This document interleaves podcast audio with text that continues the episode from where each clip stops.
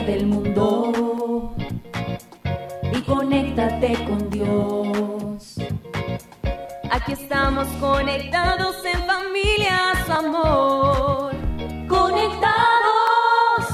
Siendo luz para todos los hombres. Muy buenas tardes, queridos oyentes de Radio Católica Mundial. Es un gusto para nosotras saludarlos en esta tarde. Somos las hermanas comunicadoras eucarísticas del Padre Celestial y estamos transmitiendo desde la ciudad de Cali, Colombia, este espacio radial de Conectados en familia. Siendo luz para todos los hombres. Hoy con ustedes, queridos hermanos, estamos acompañándolos la hermana Juana de Jesús y la hermana María Antonia. Y en este programa, que sea de una gran bendición para sus vidas, queremos invitarle a que nos escriban a través de nuestras redes sociales en Facebook y YouTube, Comunicadoras Eucarísticas y en Instagram, Comunicadoras Eucarísticas también. Entonces, no se queden con nada si tienen inquietudes, si tienen preguntas acerca de cada uno de los temas que han estado escuchando de la temporada Formación en la Fe. Los invito para que nos escriban. También si tienen dudas, también en este programa, también para que nos escriban a través de las redes sociales o también nos llamen a través de nuestras líneas telefónicas. Entonces, queridos hermanos, después de esta gran invitación, queremos invitarlo a lo de siempre, a una breve oración. Es hora de comenzar. Estamos conectados. Bueno, los invito a que iniciemos como cada día poniéndonos en la presencia de Dios en el nombre del Padre, del Hijo, del Espíritu Santo. Amén. Amado Padre Celestial, te damos infinitas gracias por tu amor, por tu bondad, por tu misericordia que no tiene límites. Te damos gracias porque todo lo haces nuevo, Señor. Te pedimos que en este día que nos regalas, nos mires con amor, con ese amor de Padre que nos sostiene cada día. Te pedimos también, amado Padre Celestial, que nos sonrías, porque sintiendo tu contento en nuestros corazones, tendremos razones suficientes para seguir luchando, para conseguir esa meta tan anhelada que es el cielo. Te suplicamos, amado Padre Celestial, que en este día nos ames, porque sintiendo tu amor en nuestro corazón podremos comunicar el amor que recibimos de ti a nuestros hermanos podremos ser verdaderos instrumentos de caridad para quienes nos rodean. Y si te hemos fallado, Señor, por nuestros muchos pecados, nuestros vicios o nuestras debilidades, te pedimos que nos sanes, porque es tu amor, el ungüento, ese bálsamo perfecto que cicatriza cada una de las heridas que se esconden en lo profundo de nuestro corazón las que conocemos y las que aún por tu misericordia no sabemos que tenemos. Pero te pedimos, Señor, que nos sanes, porque siendo, teniendo un corazón sano, Señor, podemos servirte con mayor generosidad. Podemos seguir avanzando en esta senda de la santidad. Te suplicamos también que nos utilices para que seamos instrumentos de caridad, esperanza y luz para cuanto nos rodean. Guíanos, amado Padre Celestial, por esa senda que tú has pensado para cada uno de nosotros desde toda la eternidad.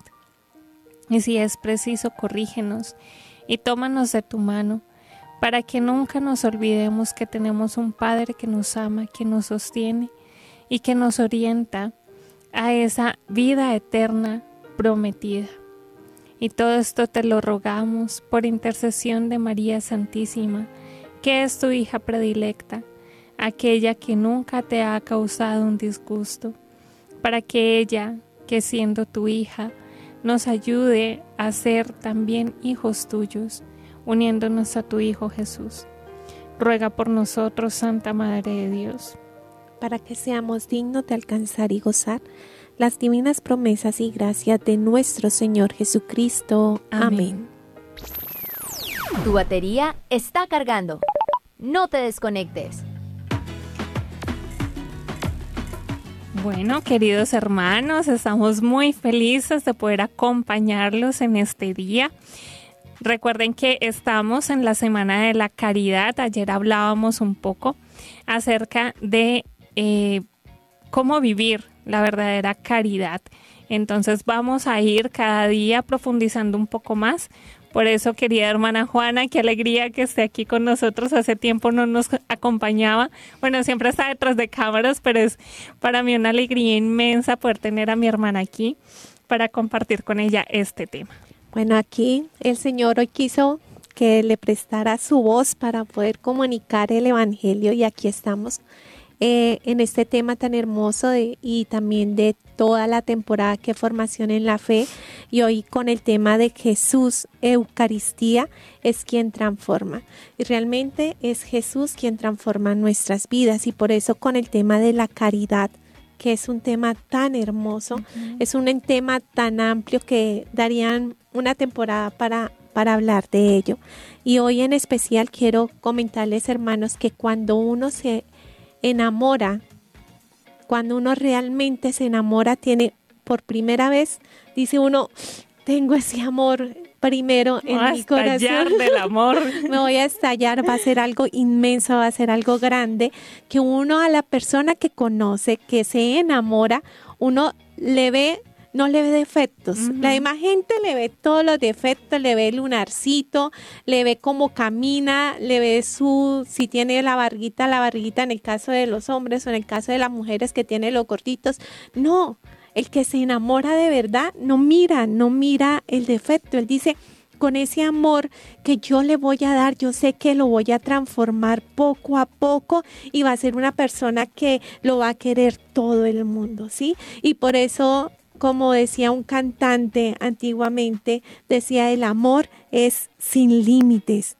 Sí, es una entrega sin límites que lo perdona todo, ¿sí? Y ese es el amor que Jesús aún más siendo él, ese es un amor humano, o sea, un amor de hombre con de, de, de, la parte humana, porque Jesús también fue también hombre, persona humana, persona divina.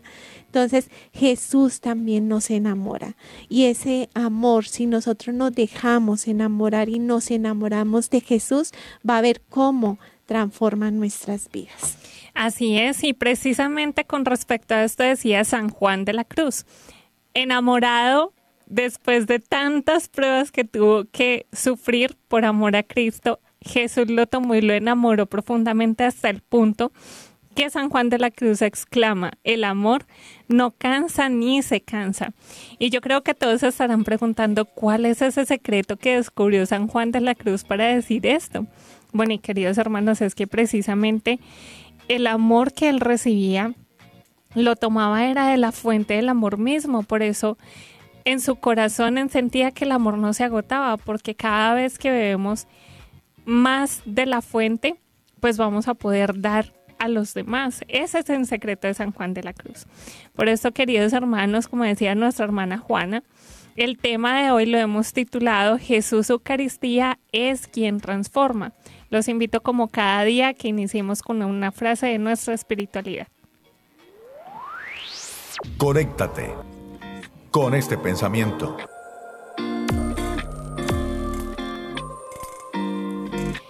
La Eucaristía es expresión del amor y también capacitación para amar. Bueno, entonces, queridos hermanos, Jesús se ha quedado en la Santa Eucaristía. Esta gran frase que nos ha comentado ahora la hermana, la hermana Antonia, que la Eucaristía es esa expresión de amor y nos capacita para amar, es el el que nos da y nos inunda con su espíritu, que por ello queda y se quedó en las especies del pan y del vino para hacerse alimento, para podernos alimentar, para podernos nutrir, para podernos llenar de él. ¿Sí? Dios es grande, ¿sí? Muy grande con nosotros, que cuando tiene con nosotros, ¿sí? Y, nos lo consumimos a Él, Él quiere que nosotros nos alimentemos, que lo consumamos, que seamos como Él, porque para eso hemos sido llamados a ser hijos en el Hijo, ¿sí? Para nuestro Padre Celestial. Y su sangre nos vuelve a nosotros con su sangre, también su sangre, o sea, nos hacemos uno, tanto el cuerpo como la sangre.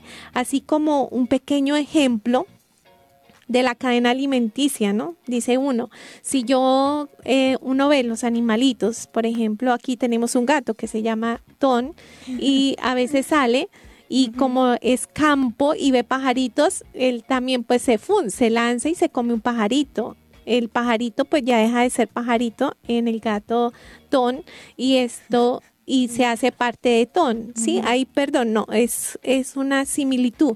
Igual como nosotros, nosotros comemos, un ejemplo, una tortilla o una arepa aquí en Colombia, no la comemos y la arepa deja de ser arepa porque se convierte en nuestro cuerpo y nuestra sangre. En cambio, nosotros cuando consumimos el cuerpo y la sangre de nuestro Señor Jesucristo, nos vamos transformando en Jesús, ¿sí? Porque a eso hemos sido llamados a ser hijo en el Hijo. Qué hermosa hermana Juana, porque realmente si pensamos y hablábamos ayer que Dios es amor, entonces cada vez que consumimos la Sagrada Comunión, nos estamos convirtiendo en amor y por eso podemos dar amor a los demás, porque si Jesús se eh, viene a nosotros para que nosotros es que es, es, tan lindo, hermanas, o sea, como que me quedé sin palabras. Es que como que lo intento procesar, pero eso no se procesa. Dijo un, un padre acá, hay una marca de apoyos muy, muy famosa, dijo, eso no se entiende, eso es como cocorico, ya está, o sea, eso no hay que comprenderlo, ¿sí? Es tan grande este misterio, hermanos, que Jesús viene a nosotros porque quiere que nos hagamos como Él, porque quiere que amemos como Él, porque quiere convertirnos en amor. Es algo tan inmenso que realmente solo hay que vivirlo. O sea, no hay, no hay que buscarle más explicaciones, solo hay que vivirlo. Acá nosotros vamos a intentar decirles y explicarles un poco también desde nuestra propia experiencia, cómo es que Dios viene a nosotros, se hace pan para que podamos alimentarnos con su cuerpo y con su sangre. O sea, él, se convierte el pan en, la, en el cuerpo de Cristo para que nosotros tengamos ese alimento celestial, pero para que nos hagamos como Él. O sea, es que ese es el propósito de que Jesús se quedara con nosotros, ¿sí? Y es hermoso y por eso de pronto si me notan un poco acá enredada es que de verdad, o sea, cada vez que lo pienso es como que, wow, o sea, no lo termino de comprender porque es un misterio tan grande, hermanos, que por eso no se vayan a desconectar, quédense hasta el final porque vamos a ir viendo realmente cuál es ese misterio que Jesús viene a nosotros es para transformarnos en Él, para hacernos como Él. Y es que realmente, hermana Antonia y queridos hermanos, Jesús está vivo. ¿Sí? Está vivo, está latente, está presente y real en la Santa Eucaristía. ¿Sí? Y aquí traigo a acotación a un padrecito que en paz descanse, le decíamos el, el padre Corazón, al padre Fabio, un franciscano. Y él siempre cuando después de la comunión, él decía, Hermanos, pónganse en la mano en el corazón. Sientan los latidos. Sientan los latidos a ver si ustedes tienen corazón, porque el que acaban de recibir realmente es un corazón latente, palpitante, que da vida, Él está vivo y quien transforma. ¿Sí? Y eso es lo que en este día queremos decirles a cada uno de ustedes. Igual para nosotros es algo emocionante, pues hablar de Jesús Eucaristía y a veces uno se queda como corto porque, como decía la hermana Antonia, es más de vivir, de ir, experimentar y quedarse, porque es maravilloso, de verdad es maravilloso. Así es, hermanos. Bueno, yo creo que estas son razones de peso para sentir ese impulso de buscar ese alimento, que no tengamos más pretextos de no ir a estar en su presencia, que no busquemos pretextos para no asistir a la Sagrada Eucaristía, hermanos, porque es un regalo tan inmenso, tan grande, que incluso como sería, o sea, lo que han descubierto muchos santos y lo que descubrió Carlo Acutis, que a esa corta edad de 11 años, esto le fascinó tanto, o sea, imagínense un niño ahora, porque él es actual, tan fascinado por la Eucaristía, o sea, quien comprendió en su pequeño corazón lo que era este misterio que decidió por sus propios medios dar a conocer esto al mundo y por eso es que tenemos una recolección de milagros eucarísticos. Si eso lo hizo un niño de 11 años que ni siquiera tenía en su casa una formación plena de la fe, sino que él mismo fue descubriendo esa relación con esta persona viva, porque eh, nos hacían meditar hace poco. Esto no es una idea, hermanos. No les estamos hablando de una idea. Les estamos hablando de una persona real con la que nos hemos encontrado, de una persona que nos ha llamado y que nos ha transformado. Por eso siempre los invitamos a que vayan al sagrario, porque es allí donde Jesús ha transformado nuestras vidas y cuando uno realmente consigue esa perla preciosa como lo consiguió este campesino, no, no solamente es capaz de dejarlo todo, sino que quiere dar a conocer eso que ha, con lo que ha tenido contacto y por eso se los queremos transmitir con tanto ímpetu y con tanto amor, hermanos, porque realmente es con Jesús con quien nos hemos encontrado y Él nos ha transformado. Quiero invitar a, bueno, a los que nos están siguiendo a través de las redes sociales y pues también los que nos están escuchando, que si han tenido ese encuentro con, con Jesús Eucaristía, con ese Jesús vivo, con ese Jesús latente en el sagrario, que nos escriban, ¿no? que nos den una manita. Sí, yo, yo, yo, yo, yo, yo lo he tenido, para así ir contagiando a los que no, para que se acerquen a, esas capillas de adoración que están esperándote a ti, te están esperando para que lo visite. Él te dice, ven, ven aquí que te estoy esperando. Hay muchas capillas de adoración, eh, tanto perpetuas como continuas, que puede uno ir a visitar. A veces uno va a una capilla de adoración y ahí está Jesús solito. ¿Sí? Uno llega y dice, ay, no tiene compañía y está acá expuesto. Y uno dice, bueno, Señor, aquí me quedo acompañándote un rato mientras nos sucede en el caso de nosotros cuando vamos a las citas médicas, como estamos lejos de la ciudad, entonces uno hay cerca, hay capillas de adoración y dice uno, mientras espero a la otra, voy y visito a Jesús.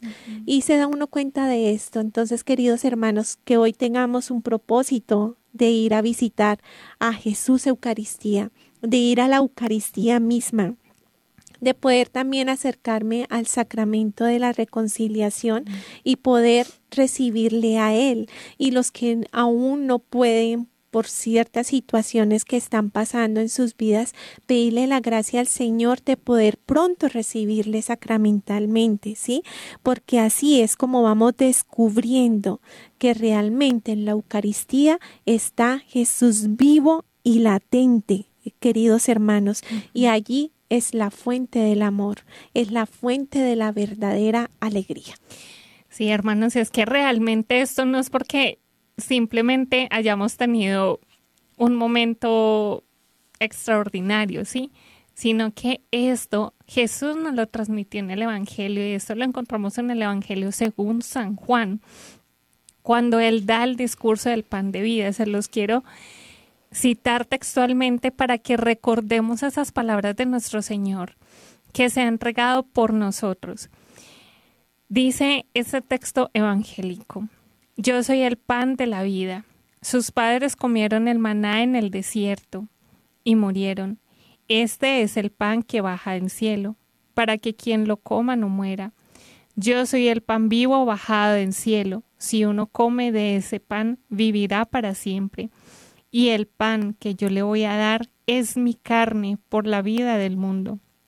Es hermoso, hermanos, y cada vez que tengan dudas acerca de la Eucaristía, váyase, vayan a este texto evangélico, porque es Jesús mismo el que te está diciendo, yo me hago pan, me, me, hago alimento para que tú puedas comerme y para que yo pueda estar en ti y te pueda transformar. Es impresionante estas palabras que nos expresa el Señor, nuestro Señor Jesucristo, y es el pan que yo les daré es mi carne. ¿Sí? Este, esta es una palabra que a veces para muchas personas dicen, no, eso no es real. Y por eso a Jesucristo, varios que le seguían en ese momento, lo rechazaron porque decían, ¿cómo así que vamos a comer la carne de, de este Señor? O sea, no, no somos caníbales ni nada. Y lo que quiso decir realmente el Señor en esa palabra, porque en la, en, el, en la forma en que lo dijo, esa palabra dijo el SARS, ¿sí? Que significa carne viva, cuerpo viviente, ¿sí? Y eso fue lo que Él nos mandó alimentarnos a, a nosotros, de una carne viva. Por eso los invito, queridos hermanos, de verdad nuevamente insisto, a, que, a aquellos a que podamos recibirle sacramentalmente, recibámoslo con el corazón, de verdad, compartamos con Él nuestra vida. ¿sí? Y también dice en el Evangelio, esto lo encontramos más en el Evangelio según San Lucas, y es cuando Jesús instituye la Eucaristía. Porque si aún nos quedan dudas leyendo el discurso del pan de vida, esto, hermanos, o sea, tiene que despejarlas todas, porque además es Jesús el que hace esta acción. Dice el Evangelio según San Lucas, luego tomó pan y dadas las gracias lo partió y se lo, se se los dio diciendo, este es mi cuerpo que es entregado por ustedes. Hagan esto en memoria mía. Y si nos damos cuenta, estas son palabras que se toman en la consagración. Y esto es porque Jesús dio este mandato a sus apóstoles y a todos los que fueran sus sucesores. Por eso los sacerdotes son los elegidos con sus, al recibir la unción en sus manos para que la Eucaristía llegue hasta nosotros. Y esto es algo inmenso porque no ocurrió solo en ese momento, sigue ocurriendo y, con, y continuamente, queridos hermanos. Entonces, yo creo que estas son razones de mucho peso para acudir y recibir la Sagrada Eucaristía porque es un mandato de nuestro Señor, es un deseo de nuestro Señor, no una imposición, sino una invitación de amor, porque Él se está entregando por ti continuamente.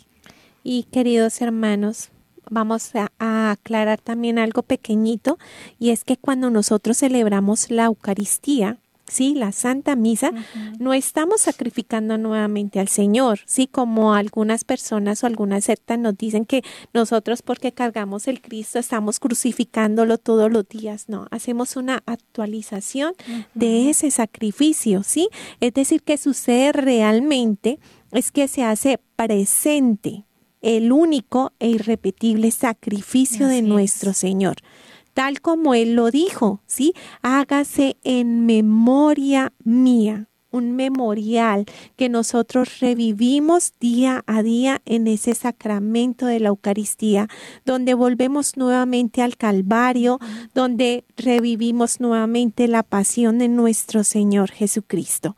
Estamos ahí en el tiempo de Dios, que es un tiempo kairos, sí que en algunos programas nosotros hemos les hemos comentado sobre ese tiempo kairos, que salimos de nuestro tiempo y entramos al tiempo de Dios, que es el tiempo sin tiempo.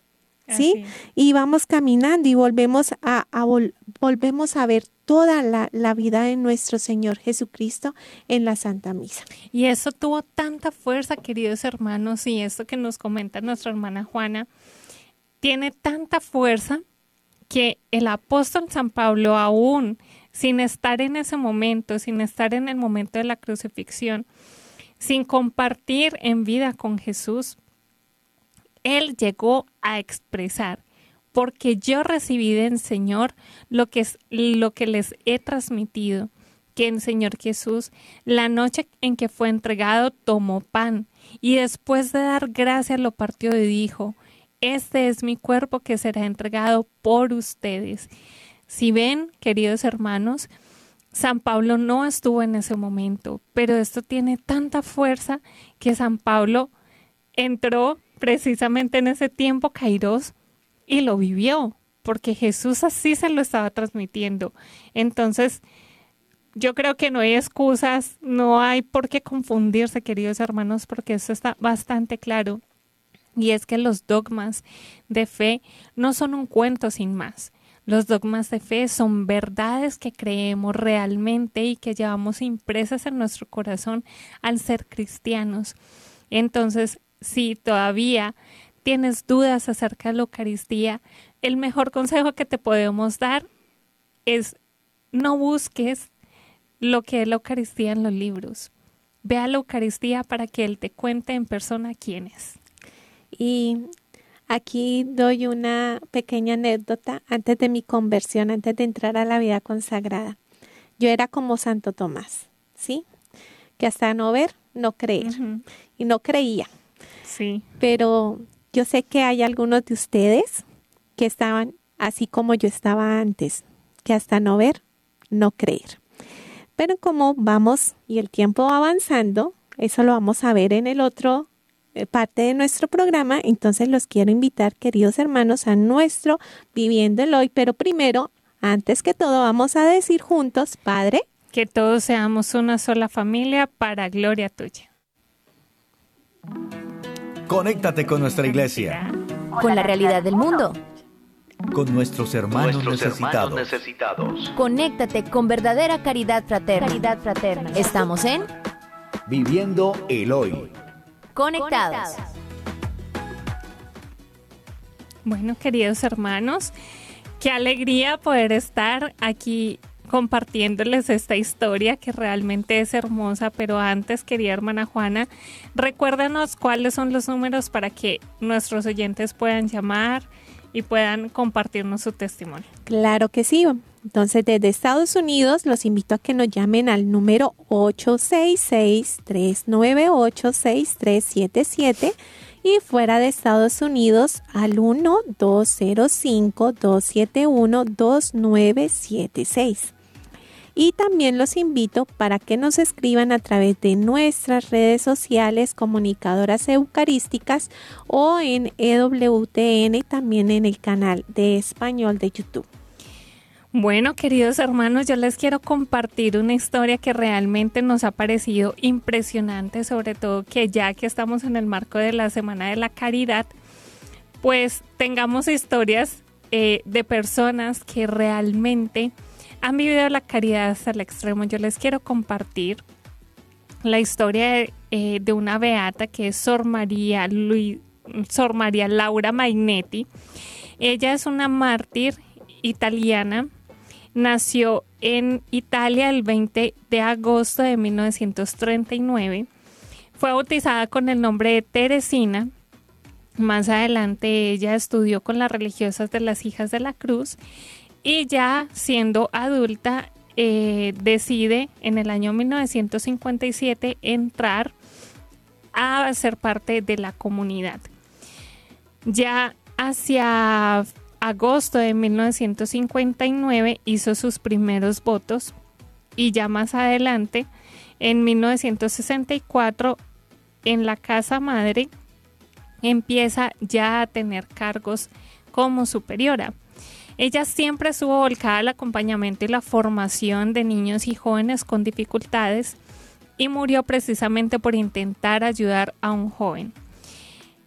Después de de que ella estaba como superiora y que estaba pues en, la formación de jóvenes que estaban en situaciones de vulnerabilidad, ella que estaba ayudando a tres jóvenes de 16, 17 y 19 años, resulta que esto fue como mm, lo, que, lo que ellos quisieron hacer mal, pero el Señor tomó de esto un gran bien. Vamos a ver por qué. Resulta que un día eh, estos tres jóvenes que pertenecían a una secta satánica la condujeron hacia un callejón oscuro y le dieron 19 puñaladas para poder cumplir un ritual satánico porque uno de ellos se había comprometido a hacer este sacrificio de una religiosa. Entonces fue impresionante. Esto ha impactado tanto que eh, esto, esto llevó a que sus, eh, sus asesinos pues tuvieran un, proceso y también es que, perdón, es que estoy como impactado porque todavía como que no me parece increíble esta historia.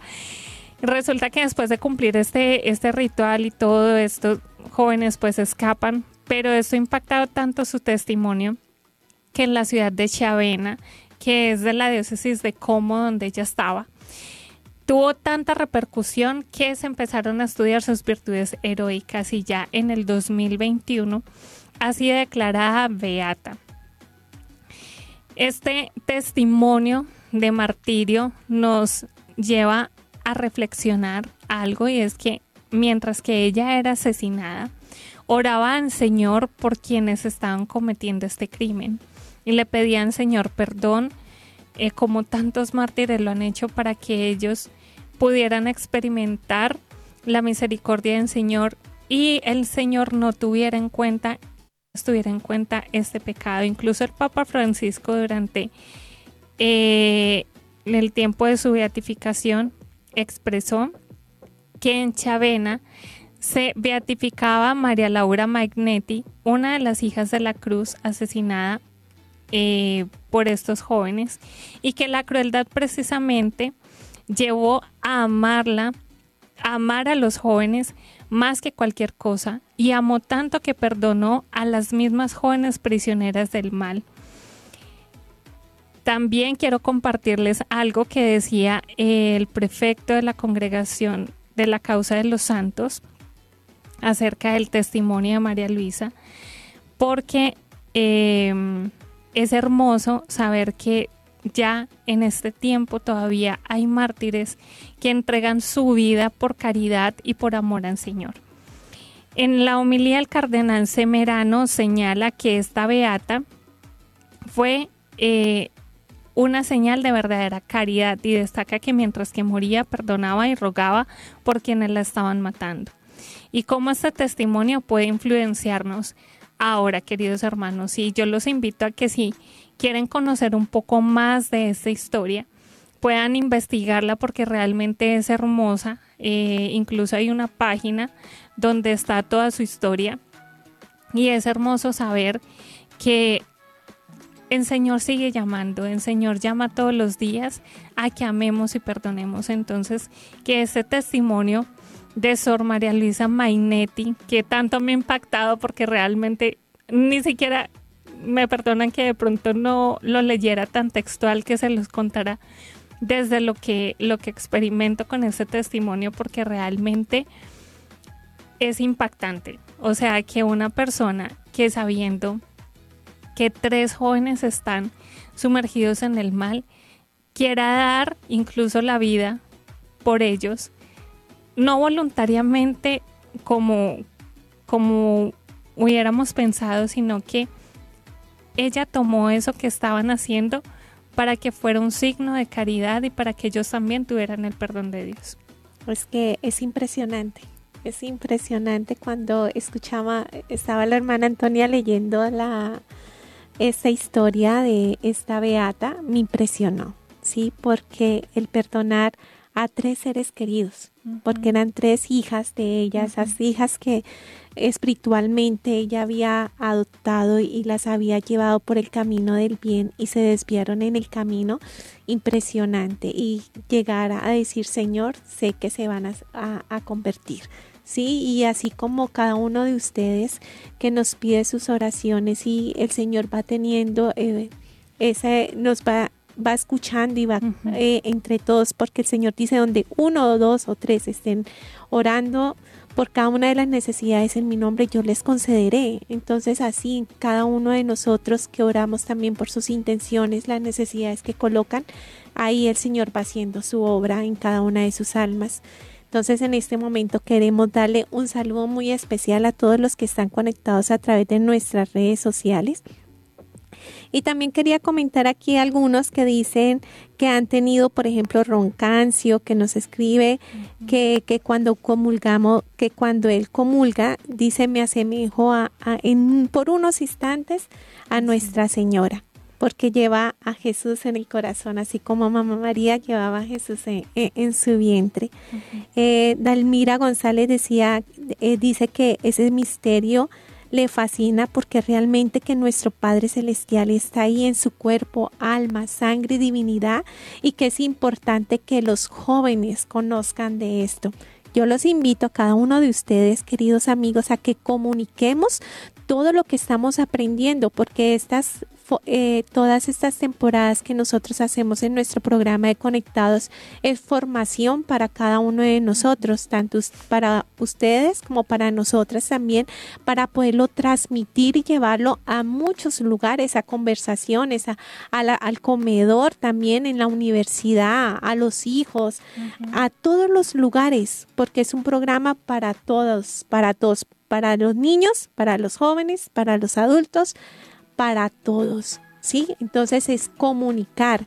También en el Facebook tenemos a, Mario, a Rosario, a Leticia, a, a, Tere, a Raúl, a Delia, a Virginia, a Regina, a Ibe, a Jadson, a Alicia, a Roiner, Celestino. También quiero saludar a Mariana, a Livia, a Ovidio, a Cecilia, a Enin, a Celestino, a Roiner y también a todos los que nos acompañan a través de las redes sociales de Radio Católica Mundial EWTN.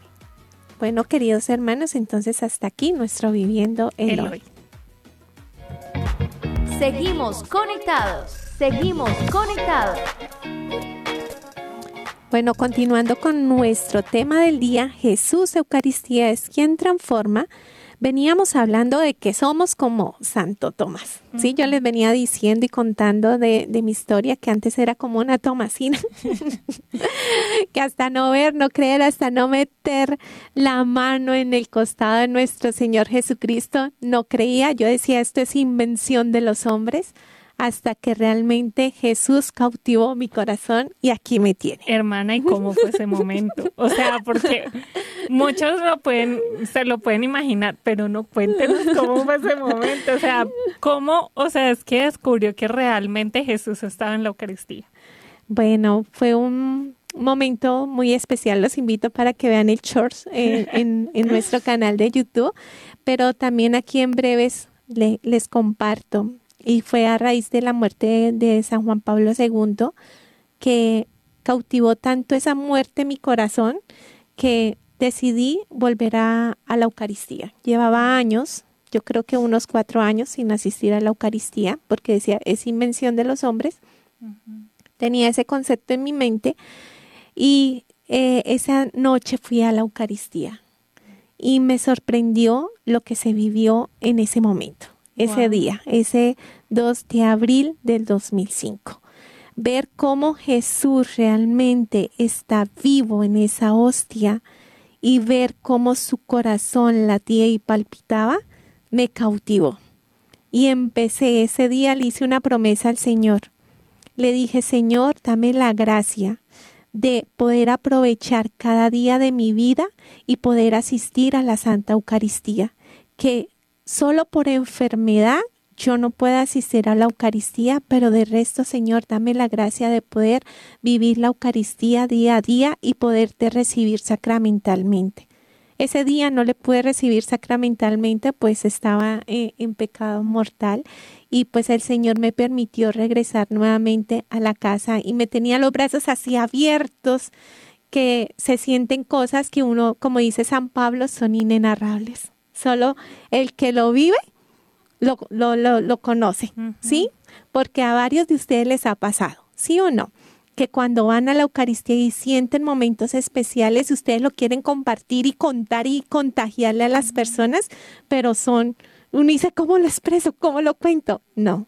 Entonces, yo los invito a que lo vivan, vayan a la adoración eucarística, vayan a la Santa Misa y vivan vivan de corazón, no vayan por el Padre, no vayan por el sacerdote a la misa, porque no, vívanlo ustedes, vivan cada momento y cada instante la Santa Eucaristía y verá ese regalo que van a recibir en su corazón. Y cada Eucaristía, el Señor te está dando un regalo nuevo. Por eso la tienes que saber vivir. Impresionante, hermana Juana. Yo no conocía esa parte de la historia, no me la sabía. Aquí me estoy enterando como todos ustedes, queridos hermanos, porque realmente Jesús está vivo y real en el Santísimo Sacramento del altar. Y el Señor en su infinita misericordia permite que aún siendo como Santo Tomás, porque somos muchos los que también hemos pasado por ahí, todavía se den los milagros eucarísticos para que nos demos cuenta que su corazón está ahí vivo, está real, está de verdad ahí. Su corazón se está dando a nosotros. Y eso lo pudo comprobar el doctor Ricardo Castañón, que en 1999, por orden de el Papa Francisco, que en ese momento era el arzobispo de Buenos Aires, Jorge Mario Bergoglio, Mm, le, dio la orden de estudiar una hostia consagrada, consagrada de la que emanaba una sustancia rojiza. En ese momento pues no sabía realmente si era un milagro, un milagro eucarístico o no. Empezaron el estudio y las conclusiones que pudieron sacar de ahí es que contenía glóbulos blancos intactos, músculos de un corazón vivo, en concreto parte del miocardio del ventrículo izquierdo. Lo más impresionante de todo esto, queridos hermanos, es que en ese momento el doctor Ricardo Castañón era ateo. Él no creía que estuviera Jesús en la Eucaristía y Dios mismo le permite que él haga este estudio para comprobar que ahí realmente está su presencia viva y real y llegue a este científico la gracia de la conversión. Y, es que es impresionante porque son varios los milagros eucarísticos, él ha estudiado demasiados y uno ver, por ejemplo, está eh, lo que ha sucedido también con la sábana santa, con el milagro del anciano, sí, y todos, todos nos aportan que haya, han encontrado y confirman el tipo de sangre, ¿sí? Que en todos los milagros es A, B positivo. Y lo más eh, impresionante es que dicen es sangre viva, es sangre reciente, o sea, no es sangre muerta porque todavía están, bueno, los que conocen de química y eso, pues ven en el microscopio cómo se ven los glóbulos blancos, los globulitos, las células vivas. Sí, es impresionante como si cuando uno le va a uno a un examen médico y le acaban de sacar sangre y lo estudian, lo mismo ha sucedido con todos los estudios que le han hecho a, a los milagros eucarísticos, ¿sí?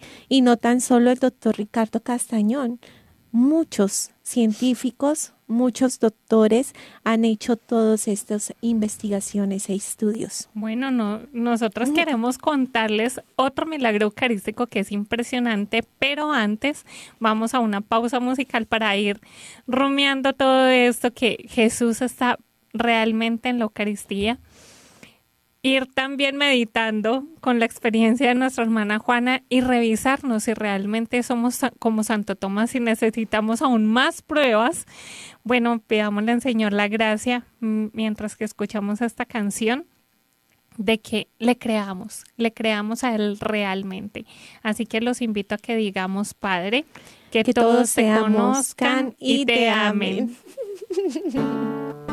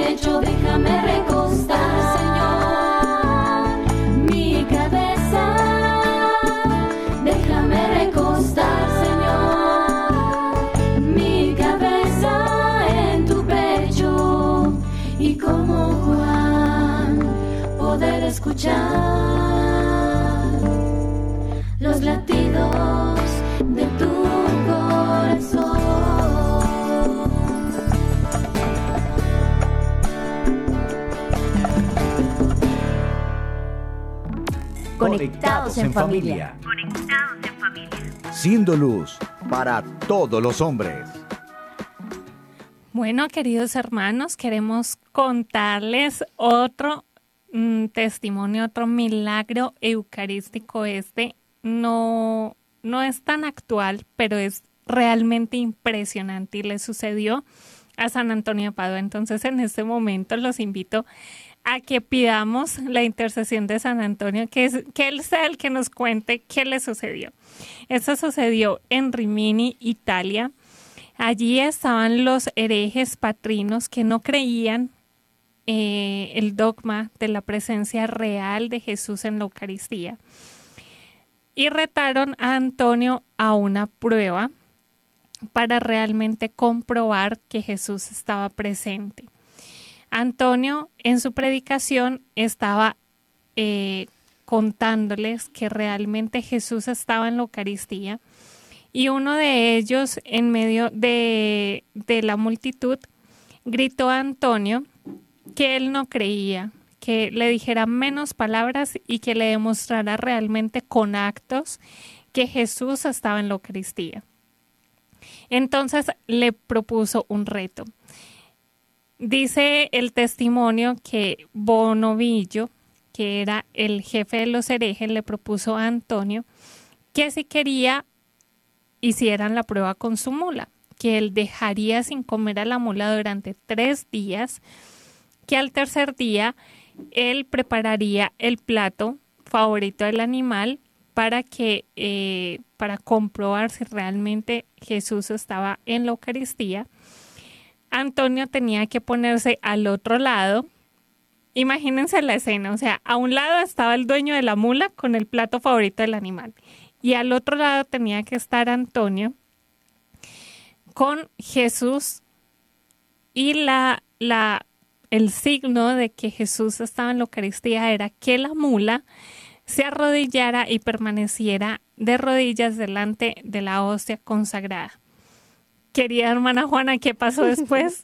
bueno, imagínense, queridos hermanos, que el santo, San Antonio, al encontrarse con el hambriento animal y hablando con él, le dice, hablando con el Señor también, y hablando con la mula también dice, en nombre de aquel Señor a quien yo, aunque indigno, tengo en mis manos, te mando que vengas a hacer reverencia a tu Creador, para que la malicia de los herejes se confunda y todos entiendan la verdad de este altísimo sacramento que los sacerdotes tratamos en el altar y que todas las criaturas están sujetas a su Creador.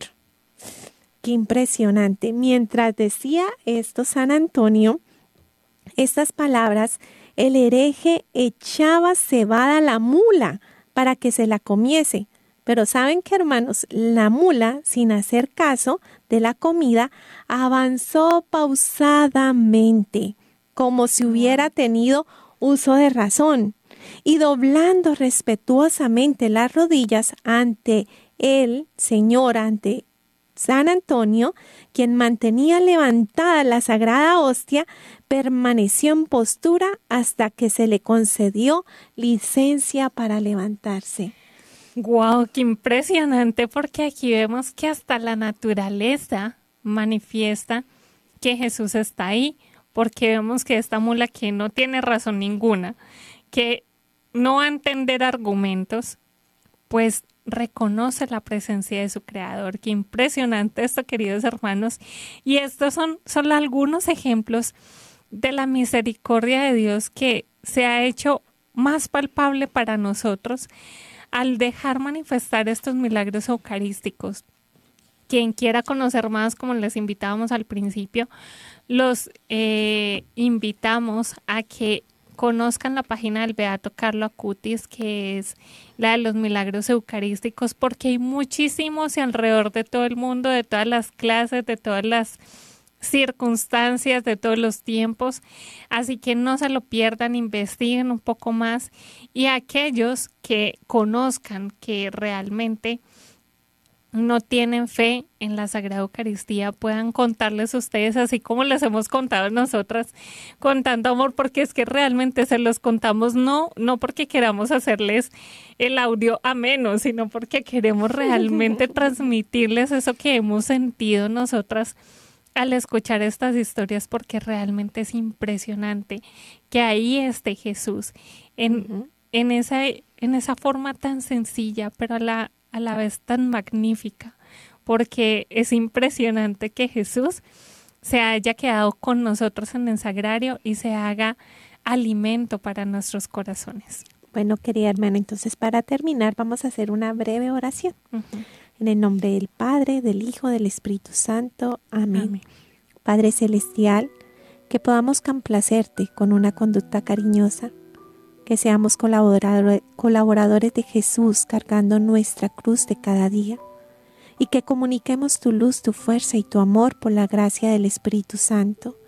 Danos esa gracia de amar en cada momento y en cada instante de nuestra vida la Santa Eucaristía que así, que seamos más que la molita de bonovillo, que seamos más que esa mulita, que realmente nosotros como hombres le amemos y le sirvamos a nuestro Señor y que nos dejemos transformar con su cuerpo y con su sangre. Amén. Amén. Bueno, queridos hermanos, los esperamos mañana. Dios los bendiga. Bendiciones. Hemos estado Conectados con Dios. Tu batería ha sido recargada. Hasta el próximo programa. Conectados.